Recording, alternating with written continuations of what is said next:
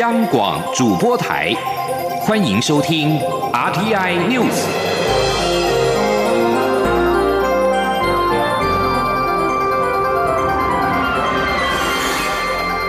听众朋友您好，欢迎收听这节央广主播台提供给您的 RTI News，我是张顺祥。日本放送协会 NHK 二十七号报道专访蔡英文总统内容，对于中国本周公布的国防白皮书。蔡总统认为，这显示中国持续在加强军力，台湾也一定要加强国防能力才行。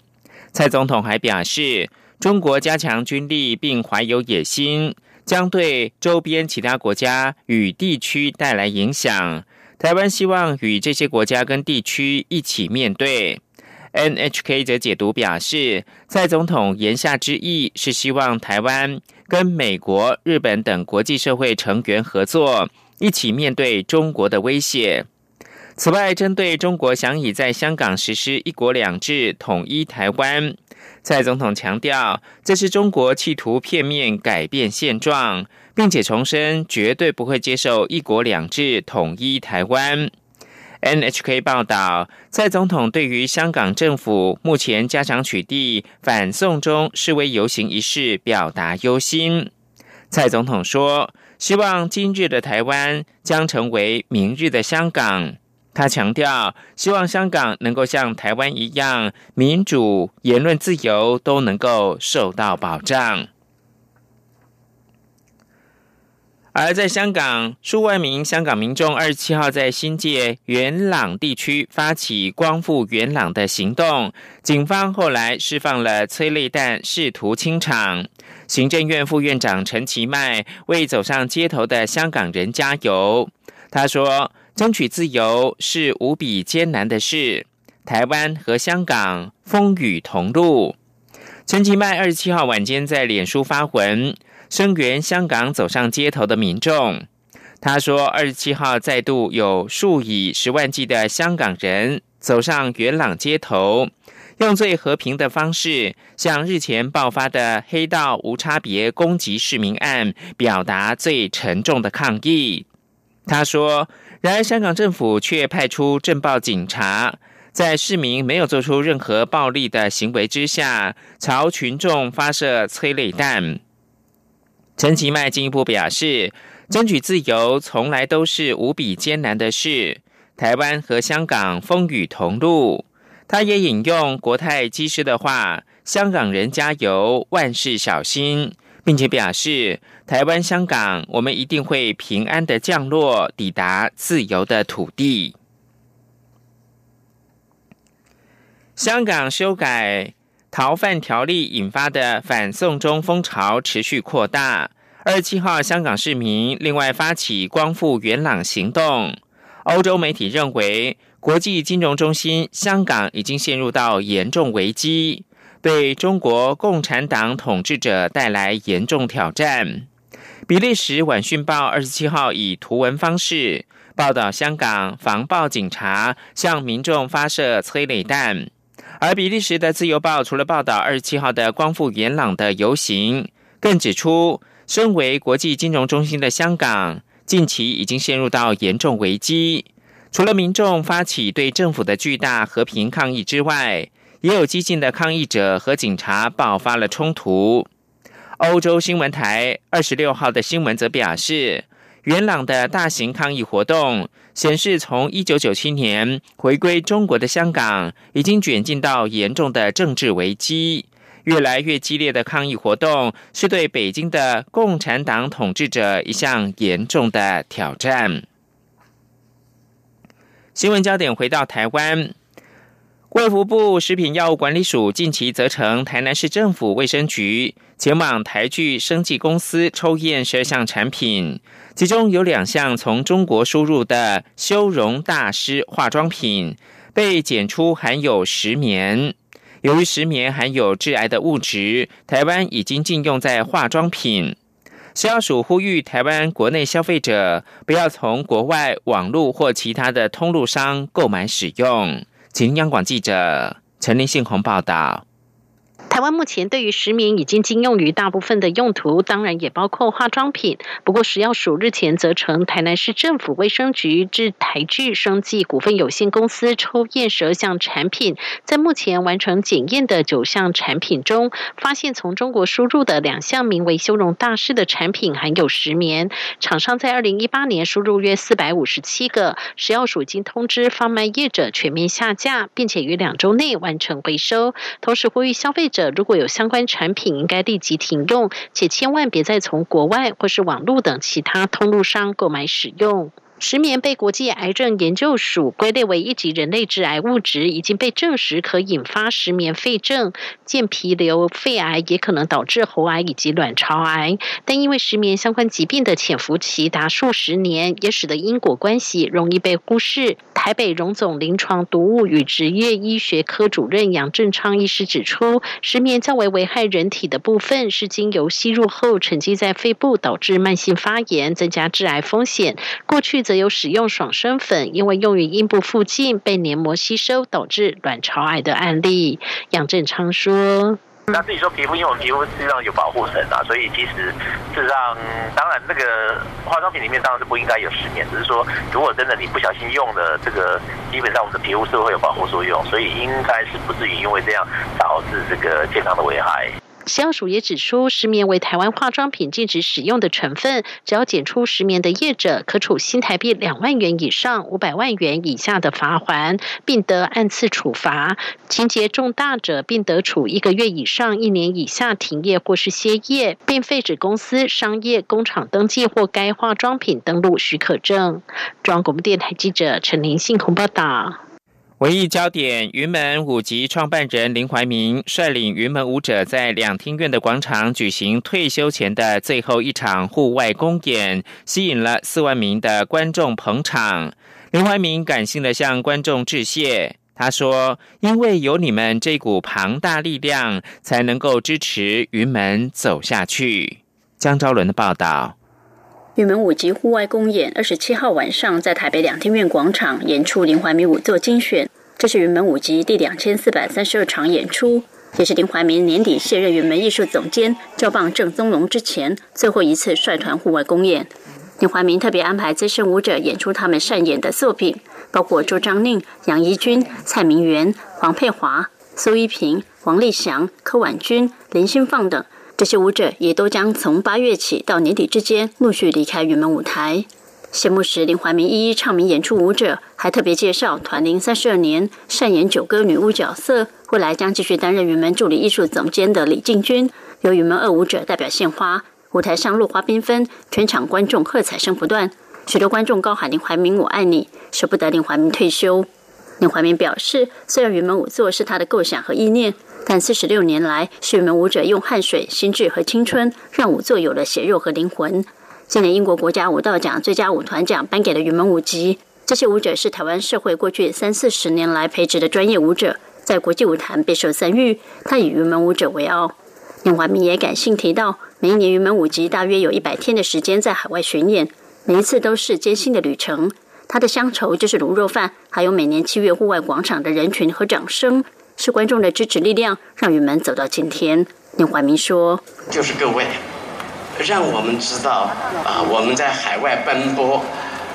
是代表哪一些人，在国际舞台上呈现台湾。同时，更重要的是，我们知道旅行的结束，我们终将回到广场和各位见面。”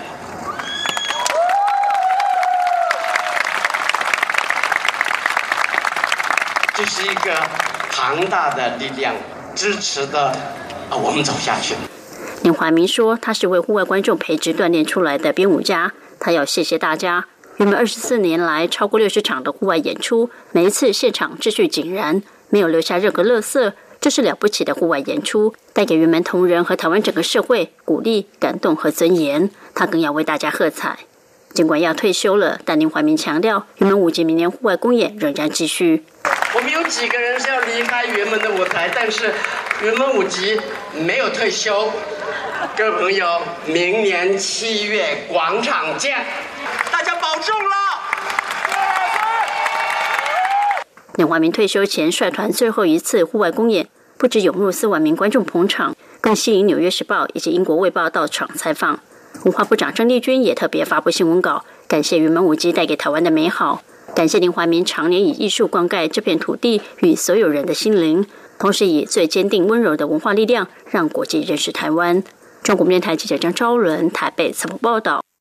第二届总统杯黑客松颁奖选出了五组卓越的团队。在我们总统出席典礼时表示，这次活动看到公务员有别于以往严肃的一面。他期许公务员跳脱樊篱，用平等的伙伴姿态和民间一起合作，集结智慧，解决政府的问题。央广记者王维婷的报道。第二届总统杯黑客松二十七号举办颁奖典礼，包括美国在台协会台北办事处副处长古立言、洪都拉斯透明部长卡德罗以及各国驻台代表都出席。政务委员唐凤宣布，今年卓越团队得奖名单为出巡队、银法天使、司法院、炸弹掏空早知道和资料申请小帮手等五组。蔡英文总统出席颁奖典礼致辞时表示，今天与十组团队互动，让他感觉像是参加年轻人的活动，也看到快要退休的审计长林庆龙和许多资深公务同仁，打破他原本对公务员严肃斯文的印象。蔡总统说，希望民众有一天也能够亲身见证不同于以往的公务员。蔡总统表示。从这次活动，他看到公务员积极发掘公务需求，寻找团队解决问题，且不用传统的方式单向提供服务，而是与私人部门组成团队。蔡总统期勉公务员能够跳出樊篱，用平等的伙伴的姿态，与民间团体共同集结智慧，解决政府问题。蔡总统说：“所以，呃，我觉得我要再告诉我们今天所有的在场的公务同仁。”还有我们全国的公务的公务体系的同仁，勇敢的下去做，不要怕犯错，只要能够让国家更好。如果有什么犯错，我们一定不会让你这样一次就被解决了，你会有再回来的机会。好，总统是支持改革的。蔡总统表示，今年的总统杯黑客松已经是第二届，去年选出的五组卓越团队的计划已经有许多具体成果，这表示总统杯黑客松可以实际促进公共服务品质。他指出，今年的黑客松主题是智慧国家，共有超过一百件提案。这些重要的发想都是未来台湾迈向更智慧、更优质国家的基础。蔡总统欢迎对政府有建议的朋友提出创新方案。他相信多元的公民参与是优化政府治理的不二法门。中央广播电台记者王维婷采访报道。同样比赛的是在体育方面，美国队二十七号在南韩光州的世界游泳锦标赛四百公尺的男女混合自由式接力决赛，以三分十九秒四十打破了世界纪录，摘下了金牌，刷新了美国队二零一七年在匈牙利布达佩斯世锦赛三分十九秒六零的世界纪录。澳洲队是以三分十九秒九七，而法国队是以三分二十二秒十一，分别夺下了银牌跟铜牌。瑞典气象水文研究所二十七号表示，欧洲创纪录热让北移，北欧国家正经历气温飙升，部分地区出现了热带夜晚。挪威气象单位发推文表示。挪威北部克拉斯佛斯二十七号出现了摄氏三十五点六度高温，追平了内斯比恩在一九七零年创下了全国最高温的纪录。在瑞典境内，最极端热浪直接扑向最北端，最北城镇马库斯温莎二十六号出现了摄氏三十四点八度的气温，是瑞典全国各地今年以来最高温。瑞典多个地区本周稍早历经了热带夜晚，意味着整个气温维持在摄氏二十度以上。瑞典、挪威跟芬兰已经是发布了热浪的警报。而在印度，马哈什勒特拉省豪雨引发了洪水，导致一列火车二十五号晚间出发之后受困。印度的军方跟铁路人员二十七号展开空中跟地面的救援行动，历经八个小时，终于把包括了孕妇在内的七百名的乘客全数的救出。印度正处在雨季，印度中部的马哈拉什特拉省部分地区这几天下起了豪雨，导致洪水淹没了铁轨。二十五号晚间，一列从孟买出发前往巴德拉普尔的快车受困在距离孟买一百公里地方的铁轨上面。为了救援受困的乘客，印度国家灾害应变部队展开了一场大规模的空中跟地面的救援行动，调用了直升机跟潜水大队进行救援工作。印度的海军发言人二十七号下午在官方推特推文说。受困列车上所有七百名的乘客都已经是安全获救以及疏散。新闻焦点关注到是日本，日本媒体报道，三重县的东南外海今天的凌晨，也就是台湾时间两点三十一分，发生规模六点五的深层地震。宫城县的南部测到最大地震的震度是四，这起强震由于震源很深，没有引发海啸的危险。日本放送协会 NHK 报道，各地最大震度包括了宫城县的丸森町，震度是四。此外，宫城县的角田市以及福岛县的盘城市，还有茨城县的水户市等观测到的震度是三。东京电力表示。两座核电厂都没有因为地震出现异常，监测辐射限量的监测站的数值也没有出现变化。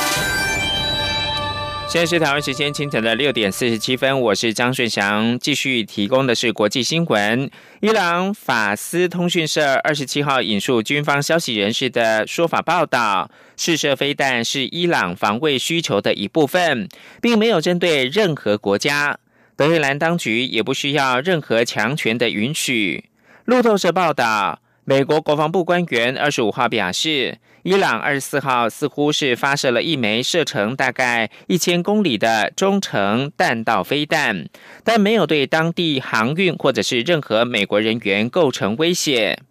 伊朗试射飞弹的消息传出之前，英国的新任首相强生才下令海军护航所有的悬挂英国国旗的船只通过荷默兹海峡。英国跟伊朗互相扣押商船之后，强生下令增派更多的军舰来保护波斯湾地区的英籍船只。随着伊朗被控攻击多艘的油轮，并且击落美国的无人侦察机，促使美国呼吁盟国共同联盟，以保护通过波斯湾的船只。之后，目前当地的局势依旧是持续的紧张。而继美国跟伊朗因为核协议而陷入到紧张之后，英国也因为悬挂英国旗的游轮“史丹纳帝国号”日前遭到德黑兰当局扣押，双边的关系日益紧绷。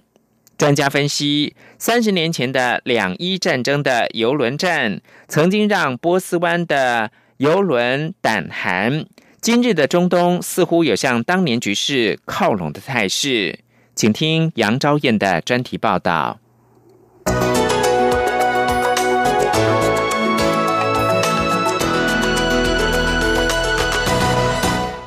在美国单方面退出二零一五年伊朗核子协议，重启制裁伊朗之后，包括英国、法国、德国、俄罗斯、中国等其他协议签署国急于挽救协议。然而，德黑兰政府与坚持会遵守协议的英国关系却在本月急速恶化。英国月初在直布罗陀扣押了伊朗油轮 Grace One 后，指控这艘油轮违反叙利亚制裁令。伊朗接着在十九号也于波斯湾的出入口和莫兹海峡扣押挂英国旗的油轮“史丹纳帝国后”，双边关系危机迅速升高。事实上，自美国五月份全面封锁伊朗石油出口之后，和莫兹海峡的局势就日益诡谲。除了接连有油轮疑似遭受伊朗水雷攻击之外，伊朗并击落一架美军无人机，差点引爆美国空袭报复。最新这场因伊油轮扣押，令人忧心，上世纪发生在波斯湾的油轮战即将重演。掌握全球三分之一石油运量的波斯湾与荷默斯海峡相当狭窄，深度也浅。尤其荷默斯海峡最窄处仅有二十一英里，大约是三十四公里，大型油轮航道有限，这让位于海峡北方的伊朗有力瞄准海上目标。而伊朗过去已曾在战场上运用地缘优势。根据《华盛顿邮报》与美国国家利益双月刊报道，在一九八零至一九八八年伊朗与伊拉克对战期间，伊朗便曾运用钻油平台、海上岛屿和改装的油轮作为攻击基地。当年两伊互以飞弹、火箭推进榴弹攻击彼此油轮，尤其是运载伊拉克石油的油轮屡屡遇袭，中立船只也被波及。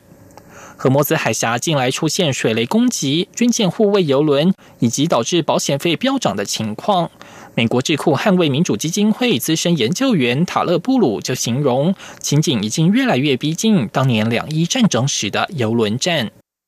不过，既然英国仍坚守核子协议，何以成为伊朗剑指的对象呢？除了因为英国扣押伊朗船只，以及伊朗认为英法德等美国盟友为大力协助德黑兰规避美国制裁之外，彭博分析，这还跟伊朗向来不信任英国有关。伊朗在二十世纪初期曾经遭受英国建立的石油公司剥削，石油财富多半流向大英帝国，非英国籍的劳工待遇极差。到了二十世纪中，伊朗前总理莫沙德把石油公司国有化，结果在一九五三年被英国游说美国一同发动政变推翻。另外，英国在两伊战争期间选择支持伊拉克，以及伊朗号召全球穆斯林追杀《魔鬼诗篇》作者英国作家鲁西迪，都为两国关系蒙上阴影。在月初英国扣押 Grace One 号之后，伊朗鹰派人士的历史记忆立刻被唤起，抨击英国是帝国主义殖民主义者。自川普退出核子协议之后，包括伊朗总统鲁哈尼、外长查瑞夫等伊朗温和派领袖备受压力，伊朗政坛的鹰派势力再度抬头。现在，伊朗似乎正重操两伊战争时的旧业，借由波斯湾的不安定来施压敌人。但中东专家塔勒布鲁指出，伊朗在两伊战争期间升高波湾局势的作为，只是让国际对伊朗政权更加反感。现在德黑兰再对英国等国下手，恐怕将使更多国家支持华府施压伊朗的战略。值得注意的是，现在已经有部分伊朗强硬派转而支持跟美国对话。《纽约时报》十九号报道，以反美著称的强硬派伊朗前总统阿马丁亚已经公开表示，希望与川普谈两国和解。分析家指出，随着美伊关系陷入僵局，现在伊朗各政治倾向的领袖们正在尝试是升高区域紧张、减少核协议承诺，亦或是透过外交管道降低紧张最为有利。面对狂人川普，或许伊朗同样在摸索阴影之道。以上专题是由编译杨昭燕编辑播报，谢谢收听。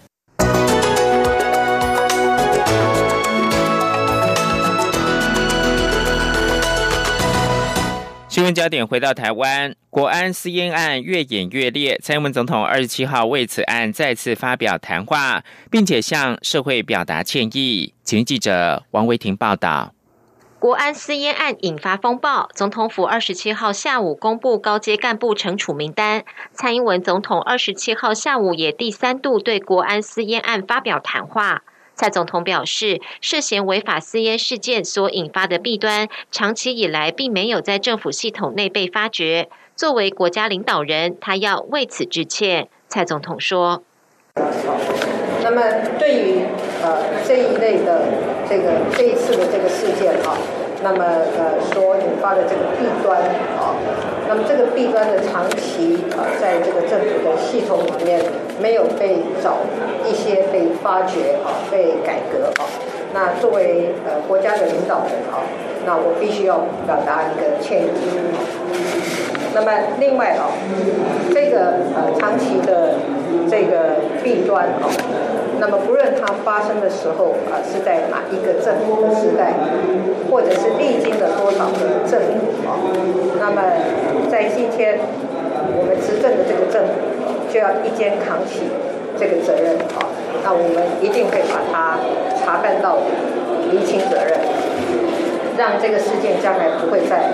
发生啊。蔡总统表示，总统府二十六号以超买形容私烟事件是为了尊重司法单位的侦办，但是外界质疑政府是否有查办到底的决心。他要强调，政府对私烟事件查办到底的决心不容被质疑，一定会查办到底。蔡总统也向社会大众表示，总统不会干预，也不会干涉或定调此案的侦查方向或法律适用。他说，事件发生之后，府方第一时间接受国安局长请辞，调离侍卫长。今天下午也公布了高阶干部的惩处名单。在这个案件上，政府的监督管理确实有缺失。蔡总统说，他已经下令所有政府机关单位或个人必须配合私烟案的调查。他也告诉国安特勤人员，表示国安特勤身负国家重任，必须有高度的责任感和荣誉感。这次事件后，必须要深刻反省，有错就改，让社会感受到国安特勤人员尽最大能力保护国家的决心。蔡总统表示，希望国安特勤痛定思痛，汲取教训，用最好的表现赢得社会信赖。中央广播电台记者王威婷采访报道。华航二十六号晚间公布总统专机免税烟品案的惩处名单。交通部长林佳龙表示，希望华航一个星期之内能够公布行政调查结果。而华航在二十六号晚间公布二零一三到二零一九年总统专机任务的专案负责人名单，但是前总统马英九任内二零一五年的两次专机的资料却被销毁。林佳龙表示惊讶。华航的董事长谢世坚也承诺会查清楚为什么资料会不见，是什么时候造成的。